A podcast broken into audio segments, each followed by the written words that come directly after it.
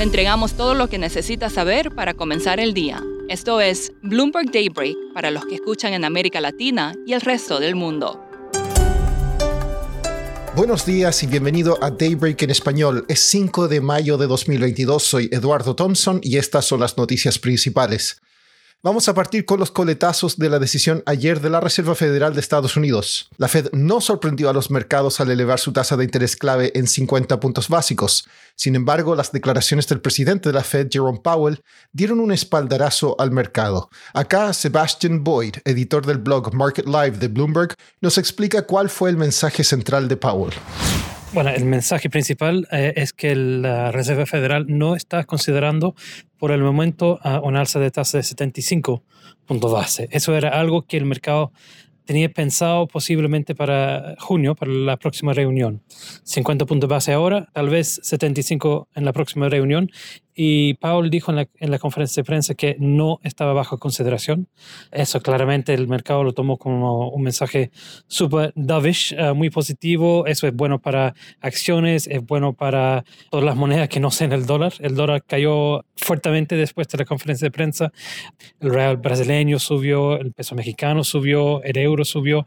Um, eso es bueno para lo, lo los bancos centrales en, mercados emergentes que tienen un poco más espacio para reaccionar a ellos. Pero también eh, Paul dio un mensaje bastante positivo con respecto a la economía norteamericana en general, que el mercado de empleo era ah, muy estrecho, que lo ve muy positivamente y que también eh, se escuchaba bastante optimista sobre la posibilidad de que la inflación volviera hacia el meta del Banco Central de Estados Unidos. Y esos, todas esas cosas ah, han contribuido a, una reacción positiva en el mercado. Pero el punto central son los 75 puntos base. Esta mañana los swaps de tasas de interés descuentan menos de 150 puntos básicos de alzas de la Fed durante junio, julio y septiembre. Y los bancos de inversión están ajustando sus visiones. JP Morgan Asset Management dijo que la Fed podría volver a los aumentos de 25 puntos básicos tras varias alzas de 50. Pero ING señaló que el riesgo es que las expectativas de inflación superen el 3%, lo que justificaría un incremento de 75 puntos básicos en junio. BlackRock dijo que Powell fue involuntariamente Siguiendo con los temas de bancos centrales, el de Brasil elevó la tasa Selic en un punto porcentual por segunda reunión consecutiva, tal como se esperaba, a 12,75%.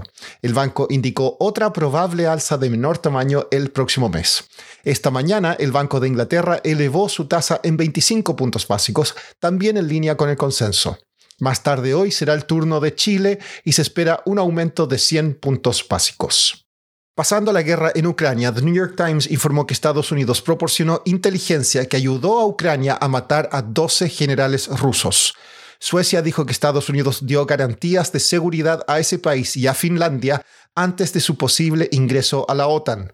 La ONU dijo que más de 300 civiles fueron evacuados de Mariupol. El Pentágono dijo que las fuerzas rusas sufren problemas en sus líneas de suministros y baja moral. Hoy habrá reunión del cartel OPEP+. Se espera que mantenga su meta de aumentar la producción en 430 mil barriles por día para junio, ignorando los llamados para aumentar aún más los suministros.